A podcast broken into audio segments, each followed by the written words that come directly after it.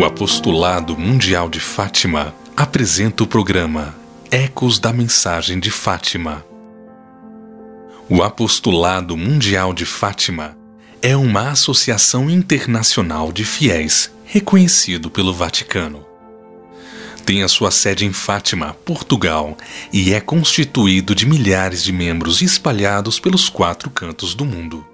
Através da inscrição, os membros aceitam viver e divulgar a mensagem de Nossa Senhora de Fátima, colaborando assim na tarefa da evangelização. Para maiores informações, convidamos você a acessar o site na internet www.worldfatima.com. Vamos falar sobre o pedido de Nossa Senhora para que rezássemos o terço todos os dias. Antigamente, o rosário era composto de 150 Ave-Marias e na meditação da vida de Jesus Cristo dividida em três mistérios: mistérios gozosos, mistérios dolorosos e mistérios gloriosos.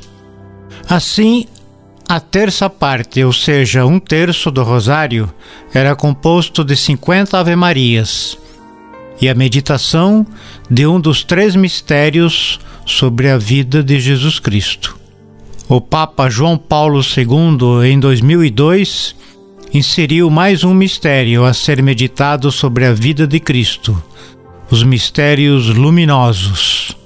A difusão e a expansão do Rosário no mundo é atribuído a São Domingos de Gusmão, do século XII, conhecido como o Apóstolo do Rosário.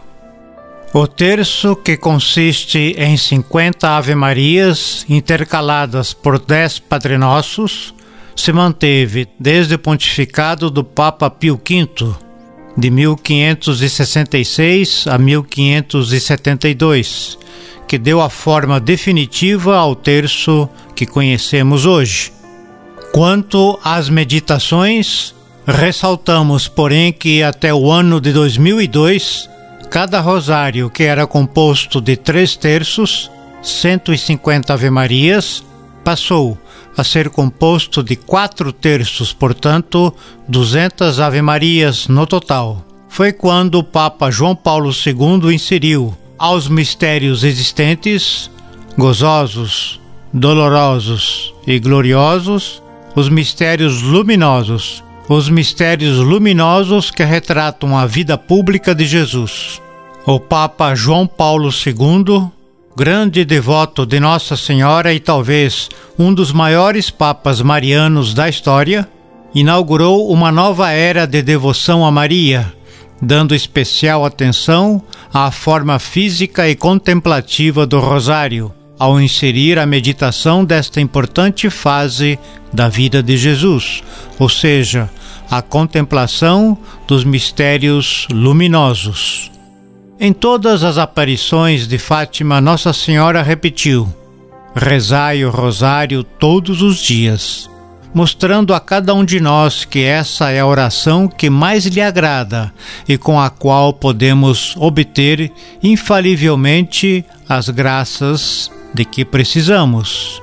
Apesar de sua forma simples, o Rosário é o memorial de toda a vida de nosso Senhor Jesus Cristo, que contemplamos ao longo de cada Ave Maria. Ao praticarmos essa oração do terço, a Mãe de Deus quis colocar ao nosso alcance um poderoso meio de salvação e um auxílio nas nossas dificuldades. As graças ligadas ao terço, a parte diária do rosário, são tão abundantes que podemos aplicar a ele as palavras de São Bernardo de Claraval, na famosa oração do Lembrai-vos, Nunca se ouviu dizer que alguém tenha recorrido à sua proteção e tenha sido desamparado. O Papa João Paulo II, em sua peregrinação a Fátima, disse que estava lá com o terço na mão, o nome de Maria nos lábios e o cântico da misericórdia de Deus no coração. Disse o Papa: Sejam leais com vocês mesmos, zelem pela herança de fé de valores espirituais e de honestidade, de vida que recebemos dos nossos antepassados, à luz e com as bênçãos de Maria Santíssima. É uma herança rica e boa, prosseguiu o Papa dizendo. E vocês querem que eu vos conte um segredo? É simples, e já não é segredo. Rezemos muito, rezemos o terço todos os dias. Não há nenhuma outra devoção da Igreja que tenha sido tão recomendada pelos papas como esta. A devoção do Rosário é uma das devoções mais insistentemente pedidas na mensagem de Fátima. A Virgem Maria, nas suas aparições em Fátima, pediu que se rezasse o terço todos os dias. Logo na primeira aparição, a 13 de maio de 1917, nossa Senhora em Fátima disse: rezem o terço todos os dias. Rezem o terço todos os dias para alcançarem a paz para o mundo e o fim da guerra. Você acabou de ouvir o programa Ecos da Mensagem de Fátima